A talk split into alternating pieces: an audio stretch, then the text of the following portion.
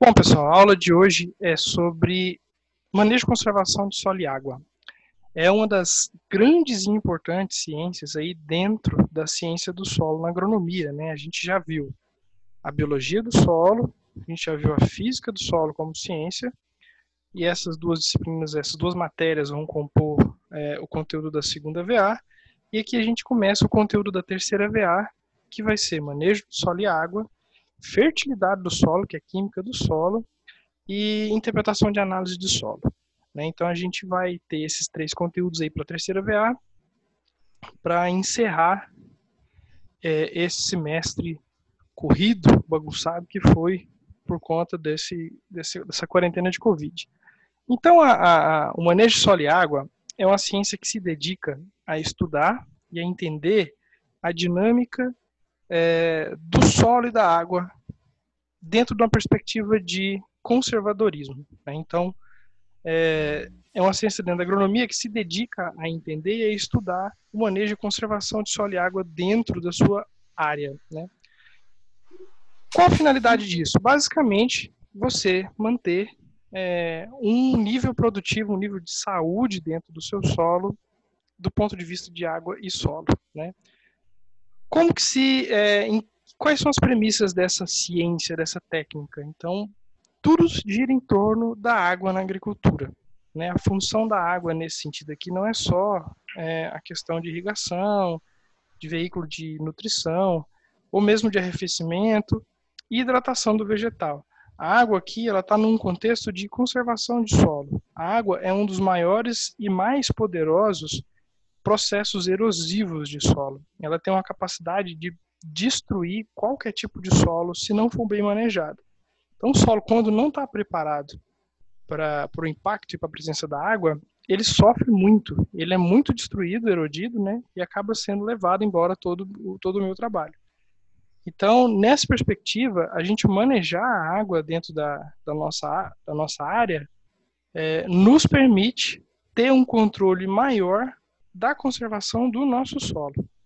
Então, por isso que a gente acaba falando que é manejo e conservação do solo. O certo seria manejo de água e conservação do solo. A água na agricultura ela está presente, a água no solo, né? Ela está intimamente ligada com a questão da porosidade. Conteúdo que a gente viu na aula da semana passada dos vídeos que vocês não assistiram, tá? Porosidade, gente, só recapitulando, é o espaço vazio que eu tenho entre as partículas de solo. Né? Então, eu tenho meu solo, quando bem estruturado, quando não compactado, eu tenho vários espaços vazios entre as partículas, que a gente chama de poros.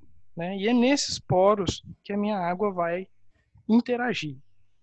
Eu tenho poros grandes, tenho poros pequenos. Os poros grandes eu chamo de macroporo, e é por onde a minha água costuma infiltrar. Tá? Então, quando o solo tem muito macroporo, a água infiltra e ela escoa muito rápido. E eu tenho os poros bem pequenos, né, que eu costumo chamar de microporo. Nesses poros, a minha água se armazena. Então, os dois tipos de poro combinados dão para mim um poder de manejo muito interessante, que eu consigo fazer com que minha água infiltre e que minha água se armazene. Qual que é a importância da infiltração da água? Evitar que ela emposse. Porque se minha água empoçar, eu vou ter a formação de enxurrada. E tudo que eu não quero num solo é a formação de enxurrada, porque isso vai levar embora todo o meu trabalho, todo o meu solo, isso vai destruir. Eu preciso que minha água infiltre. Uma das premissas principais é que toda a água que entre no seu, no seu, no seu terreno, na sua área, permaneça na sua área. Eu não posso deixar água nenhuma sair dela escorrendo. Tá? Não estou me referindo a rios, que o rio está entrando na fazenda, beleza. Estou falando na água de chuva. Toda água de chuva, toda água de enxurrada, qualquer tipo de água que esteja entrando na sua fazenda, na sua terra, na sua área, ela não pode sair. Tá? É a premissa básica. Se você fez todas as técnicas de manejo é, visando que toda essa água que está entrando fique, que essa água infiltre no seu solo, você está fazendo um bom trabalho de manejo e conservação. Tá? Os microporos, então, que é aqueles poros menores, responsáveis aí pela é, armazenamento de água, são os principais responsáveis pela disponibilidade de água às plantas. É, é dessa água que as plantas se interagem. Então, é nessa água que está no microporo que acaba dissolvendo os nutrientes, onde a planta vai absorver os nutrientes, onde a planta vai se arrefecer, enfim. A água do microporo é voltada para a planta. A água que está no macroporo, ela não tem finalidade a não ser infiltrar. Ela vai infiltrar pelo macroporo e vai lá para o lençol freático. Se ela parar no meu solo, é porque o meu solo está em, em, em, em tensão de saturação, ou seja, ele encheu de água. Isso é perigoso. Isso demanda da nossa prática? Às vezes sim, às vezes não. Existem algumas situações limites onde eu tenho, por exemplo, tanta chuva em um espaço de tempo tão curto que não importa o que eu tenha feito, eu vou sofrer, tá? E o pessoal fala, ah, chuva de 300 milímetros é muita chuva? Depende. Se for 300 milímetros num mês, não. Se for 300 milímetros numa noite, meu amigo, você teve uma senhora chuva e, normalmente com a chuva desse calibre, não existe curva de nível, não existe bacia de contenção, não existe plantio em nível que segure uma enxurrada. Por quê? Porque ela é muita água. Tá? Lá em 2009, provavelmente vocês nem eram nascidos nessa época, teve um grande desastre em Santa Catarina, né, que foi um desabamento de, um, de uma encosta de um morro. E essa encosta do morro, do ponto de vista de manejo de conservação de água, estava excelente. Eu tinha árvores, eu tinha cobertura vegetal, era um solo não revolvido, era um solo não mexido. Entretanto, a chuva que deu foi tão alta que é, desbarrancou tudo. Tá? Então, é um exemplo desse de que não importa o que se faça, quando a força da natureza é maior que isso, é, você vai ter prejuízo. Mas o que nos cabe não é trabalhar com essas exceções, é trabalhar com as regras. Né? E, via de regra, as chuvas não são tão destrutivas, ou pelo menos não são até hoje. Né? Com o aquecimento global, aí pode ser que essa perspectiva mude é, futuramente. E esse tipo de chuva a gente consegue manejar tranquilamente.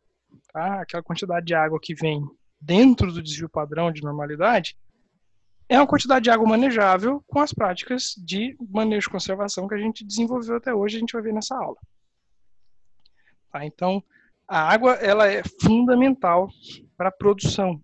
Né? Estima-se aí que você, estima-se não, a quem defenda que você consegue produzir sem tudo, menos sem água. Você consegue produzir sem solo, você consegue produzir sem sol, você consegue produzir sem uma fonte de calor natural, mas sem água você não consegue. Você vai ter que dar um jeito de arrumar. Sem solo você produz hidroponia, é, sem fonte de luz natural, sem sol você arruma lâmpada, enfim, sempre tem uma alternativa, mas para a água não existe alternativas. Né? A planta precisa disso, e daí o porquê sua importância dentro da agricultura e dentro dessa ciência do solo. Tá? Como eu expliquei para vocês aqui, então, o espaço poroso é, responsável, então, pela distribuição de água em todo o solo. E aí eu tenho os poros de diferentes tamanhos, né? Os poros mais leves, os poros mais, os menores e os poros maiores, né? os macros e os microporos. E aqui entra o conceito que a gente fala de lençol freático. Tá? O lençol freático, gente, ele não é, como muitos de vocês acreditam, é uma, um rio subterrâneo, um, um bolsão de água subterrâneo. O lençol freático nada mais é que uma camada de solo é, uma camada de solo encharcada de água. Né? Então, quando eu cavo um poço, por exemplo, determinado espaço desse poço, eu estou arrancando solo e está minando água. Isso é o quê? É toda a água que está naquela área encharcada, que como eu tirei o solo, ela tende a ir para aquele espaço vazio, porque ali é um alívio de pressão. E aí eu tenho acúmulo de água. Mas o lençol freático é aquela região do solo que está encharcada de água. E o que, que alimenta a água do lençol freático? A água de superfície, a água de chuva, a água de enxurrada, que infiltra através dos macroporos. Existe alguma prática de manejo que eu destrua a porosidade do solo? Basicamente, não se destrói. Você pode alterar essa proporção. Como eu expliquei para vocês, os poros são espaços vazios. Então, se eu espremo o solo, esses espaços vazios vão sendo diminuídos. Né? Eu vou apertando o solo, aquelas partículas vão se organizando e vão se apertando e espremendo. Para vocês terem ideia do do quão tamanho de partícula influencia nisso, imagine um pote de vidro cheio de brita, que são partículas grandes, né, são pedras. Eu consigo ver o espaço vazio entre elas, né? É, depois você imagina esse mesmo pote cheio de areia. As areias são bem menores do que as britas, né? Mas eu ainda consigo ver o espaço vazio entre as areias, porque elas são pequenas, mas nem tanto. Depois imagina isso é, dentro de um solo, o solo dentro desse pote já fica mais difícil de eu ver. Eu consigo entender que tem espaço vazio entre as partículas, mas eu ver não.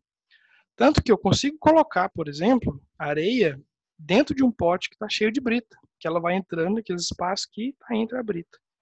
Mas o contrário eu não consigo. não consigo pôr brita dentro do espaço vazio da areia. Por quê? Porque os, os espaços são menores.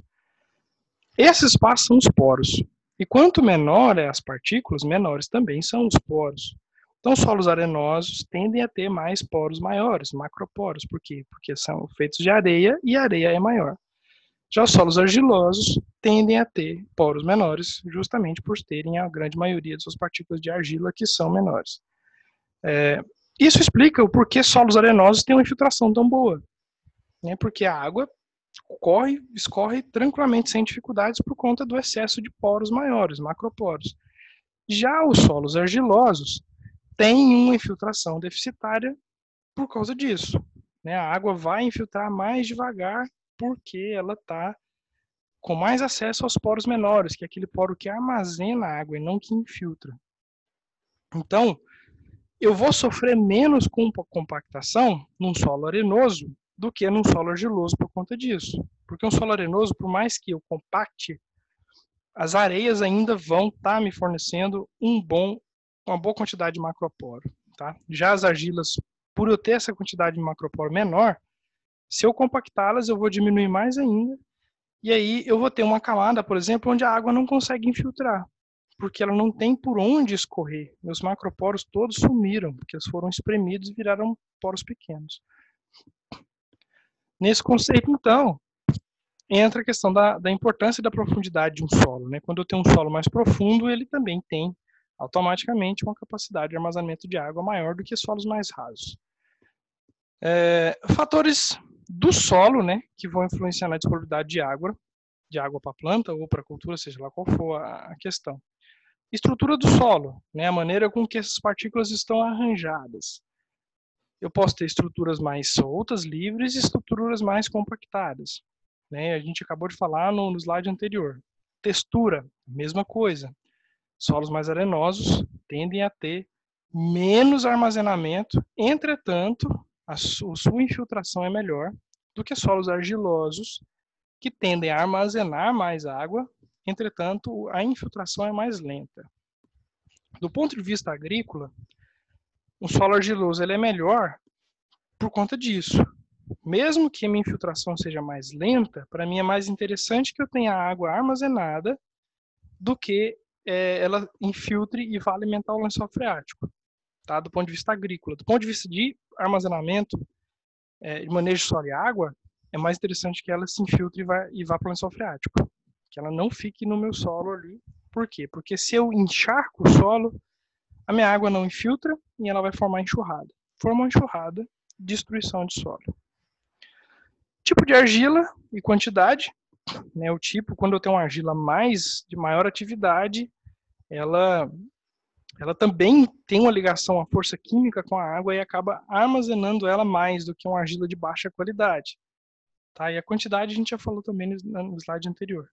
E o teor de matéria orgânica, semelhante à argila de alta atividade, ele exerce uma força química na água que vai a, acabar ajudando ela a se manter armazenada. Né?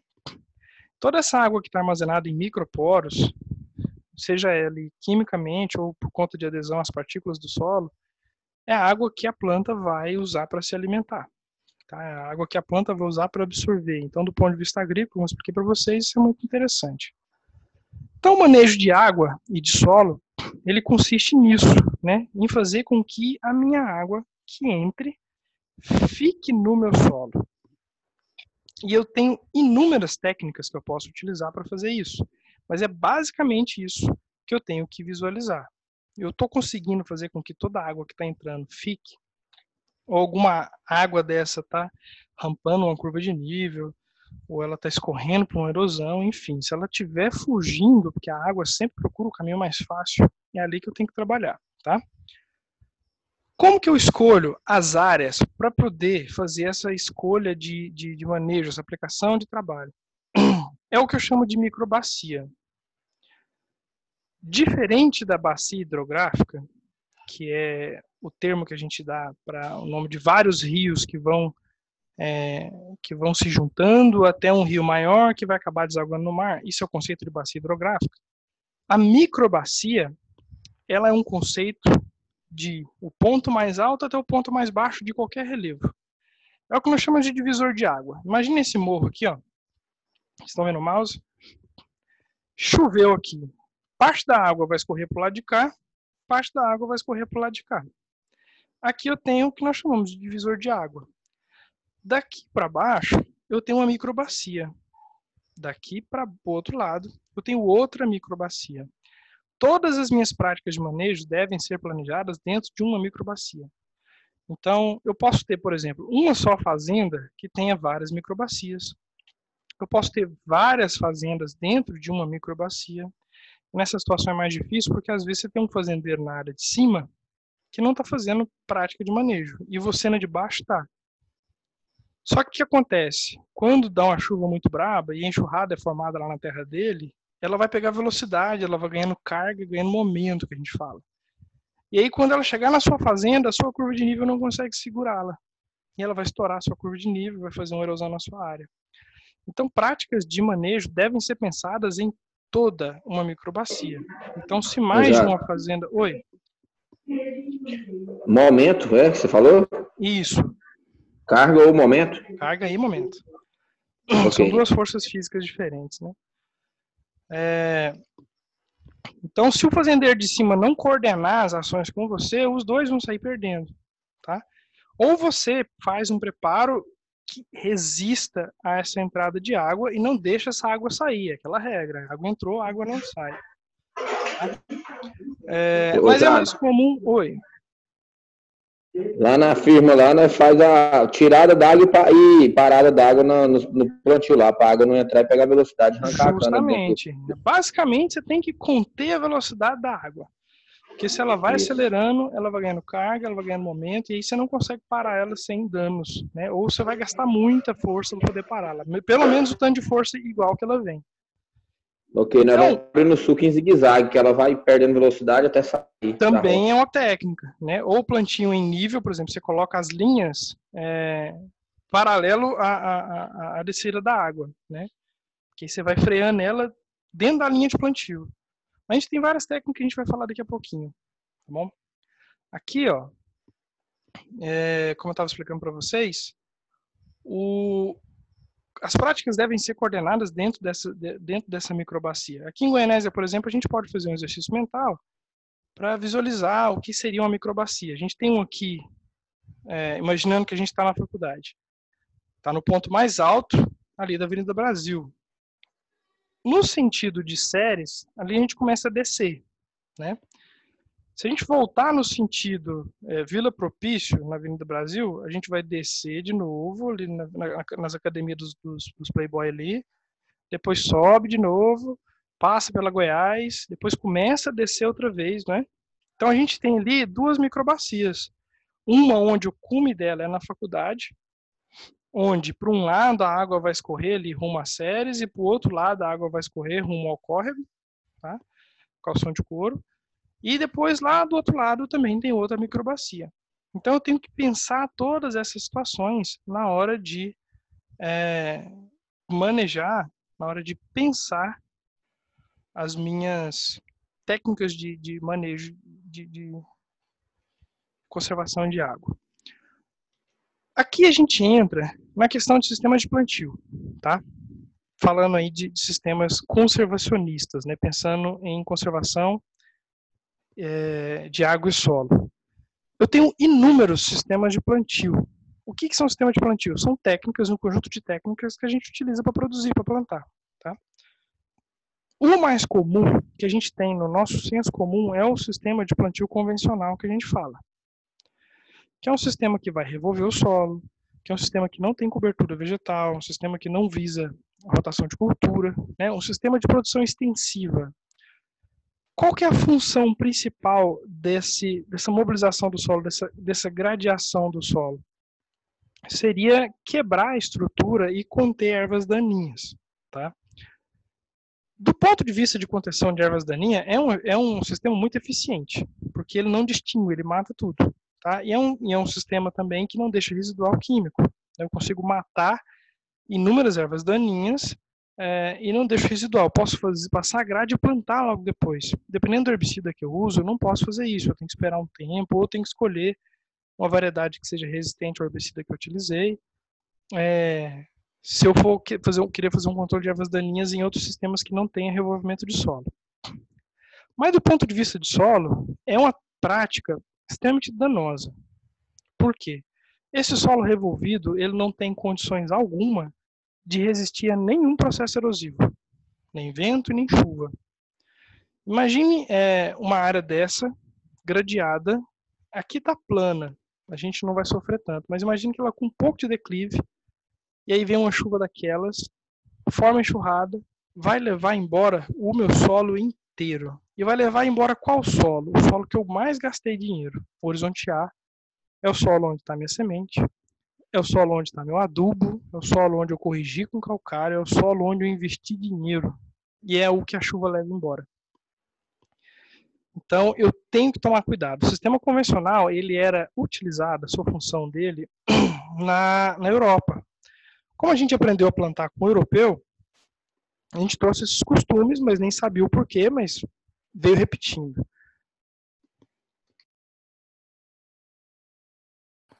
Lá é fundamental que, que se gradeie o solo para quê? Para quebrar o gelo. Lá eu tenho é, quatro estações do ano bem definidas: né? outono, inverno, primavera, verão.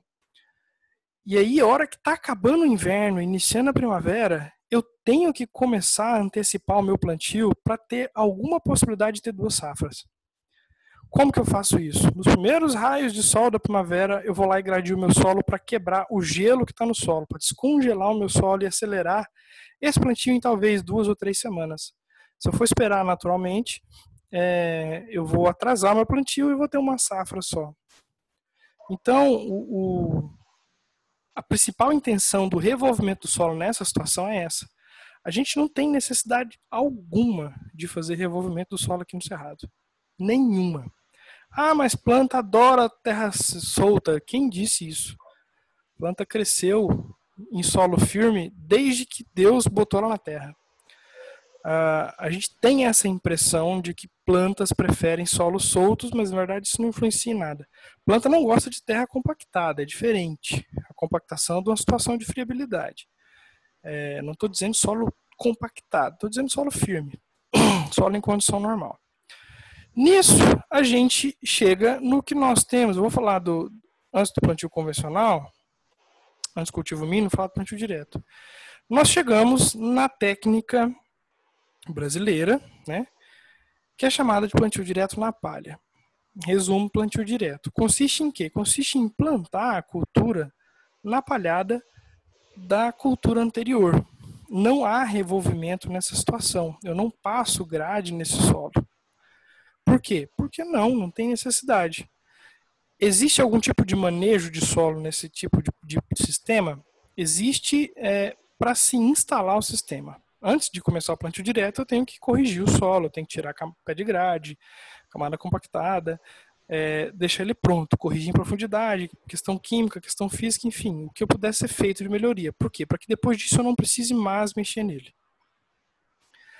Aqui eu tenho então um plantio direto né, que é um sistema onde é, ele plantou direto na palha, muito bonito. E que vantagens traz isso? Inúmeras, inúmeras vantagens. Mas basicamente o plantio direto ele é composto de três regras. Deixa eu até escrever aqui, ó. Regra número um, deixa eu ver aqui, não revolvimento. Regra número dois, cobertura vegetal. E regra número 3, rotação de cultura. Para eu ter um plantio direto, eu preciso necessariamente cumprir essas três regras. Ah, professor, mas eu trabalho na Jales e a gente faz plantio direto em cana. Não, vocês não fazem plantio direto em cana. Gente chama de plantio direto? Chama. Mas é plantio direto? Não. Já explico por quê. É, os pesquisadores desenvolveram isso aqui pensando em manter esse sistema sustentável a vida inteira. O que, que é sustentável? Manter ele se mantendo. Por quê? Se eu fizer ele errado, vai chegar um momento, daqui 5, 10, 15 anos, em que eu vou ter que passar a grade aqui para corrigir alguma coisa que eu fiz de errado lá atrás. E aí eu estraguei 15 anos de, de, de plantio direto. Eu preciso então tomar esse cuidado, tá? Não revolvimento, primeira regra, esse é fácil. Eu não posso revolver o meu solo de maneira alguma. Grade, aiveca, subsolador, nada. O máximo que esse solo vai sofrer de revolvimento vai ser o corte de sulco de plantio, tá? Por quê? Porque isso aqui faz com que o solo se estruture e aqueles poros que a gente falou no início da aula estejam bem feitos. Eu tenho macro e eu tenho microporos. Numa situação dessa, esse solo tem uma infiltração excelente e tem um armazenamento excelente. Eu não vou sofrer, por exemplo, com água empoçada num solo bem estruturado. Se eu for lá em metagrade, eu acabo com isso tudo. Tá? Segundo, cobertura vegetal. Eu preciso que o meu solo esteja coberto o ano inteiro. O ano inteiro. Por quê? Porque isso é proteção. Do ponto de vista de conservação, quando a gente olha uma área suja, que a gente fala, entre aspas, gigantesca, cheia de mato, capim, a gente está lá preocupado de, de falar que ah, tem que passar uma grade nesse mato. Não do ponto de vista de manejo de conversão, aquilo ali é proteção do solo. Aquilo está evitando que o solo receba impacto direto da erosão da chuva, da água, do vento, porque está protegendo. Se eu tiver uma tempestade daquelas, essa área não vai desbarrancar. Ou vai ser muito mais difícil de desbarrancar do que uma área que foi revolvida. Eu não vou perder solo para erosão. Se por acaso uma área mais acima da minha microbacia vier com enxurrada muito grande, ela vai entrar no meio desse mato e vai infiltrar o mato vai parar ela, não vai quebrar, enfim. É toda a proteção. Manejo, se falando de manejo, a gente tem algumas técnicas que a gente pode utilizar. Por exemplo, é, no caso do plantio direto, é muito comum que a gente faça duas safras, né, o plantio e a safrinha. E para safrinha, eu posso escolher, por exemplo, uma cultura que deixe palhada é, para proteger aquele solo depois que eu colher. Por exemplo, o milho, o sorgo, o milheto. Depois que eu colho, é, essa cultura deixa uma palha que fica aqui no solo, vai ser ali em meados de fim de maio, por exemplo, né? É, Hoje é a rosiziense, né, professor? Rosiziense é muito interessante porque ela é perene, né, na verdade. É, tem gente que colhe a segunda safra, se ainda tiver em época de chuva, já semeia a braquiária para que ela possa germinar e estabelecer no solo para quando vir um período de seca, que aí no meio do ano, esse solo fique coberto, né? Fique aquela palhada seca, a gente fala, nossa, que mato feio, mato seco. Não, aquele solo está protegido. Então, quando Mas aqui na região é difícil, né? Dificílimo por conta da vocação agrícola que é cana. Mas nessa situação não é um problema, tá? A produção de cana, ela, ela ela cumpre essa segunda regra muito bem, que é cobertura vegetal o ano todo muito bem. Em alguns casos, cumpre a primeira também, de não revolvimento. O que, que cana não nos permite fazer? Rotação de cultura. Por quê? Porque cana é uma cultura perene. Eu consigo fazer rotação em cana? Consigo. É viável? Não, de maneira nenhuma. Por quê? Porque eu vou plantar cana, aí ano que vem eu vou lá e arranque ela e planto outra coisa? Não, ela tem a rebrota e eu ainda vou ter dinheiro ali para tirar. Né? Então, tem rebrotas de 7, 10 anos. Tem a usina Goianésia, tem rebrota de 25 anos. Tá? Então, são 25 anos sem rotação de cultura. Qual que é o problema disso do ponto de vista de manejo de conservação do solo? Essa cultura, quando é a mesma sempre, ela está explorando a mesma faixa do solo, ela está explorando os mesmos tipos de nutrientes, eu tenho as mesmas pragas e doenças, tá? porque muito do, da crítica do plantio direto é que essa palhada aqui ela acaba abrigando pragas e doenças. Com a rotação de cultura, eu resolvo isso. Vamos supor que eu plante feijão esse ano, aí, puta, mofo branco. Ano que vem eu planto milho. Mofo branco não vai me encher o saco tanto. No outro ano, algodão. Tá? Mas é interessante que eu faça a rotação de cultura. O que é a rotação de cultura? É a alternação de famílias vegetais. Não adianta eu plantar feijão esse ano, soja ano que vem. Isso não é rotação. Tá?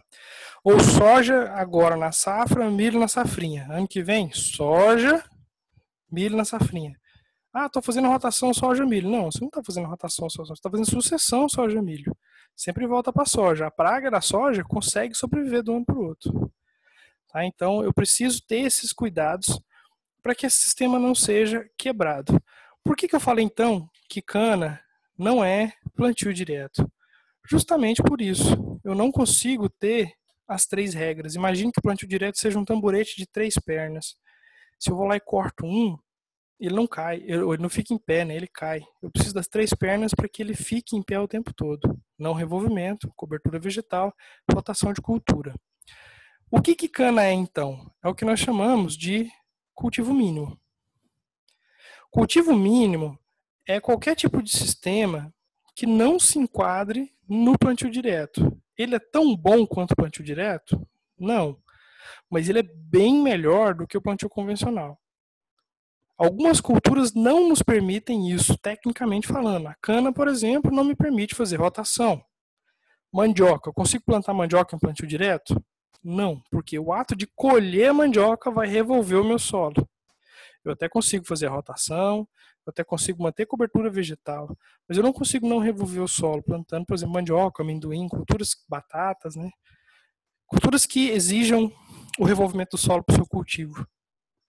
Tá? Então, é, para essas culturas, eu reservo o cultivo mínimo. Eu tento manter ao máximo as três regras conservacionistas do plantio direto mais uma ou outra vai falar cultivo mínimo. Na prática, chamando tudo de plantio direto, mas tecnicamente tem essa diferença e vocês precisam saber, entendeu?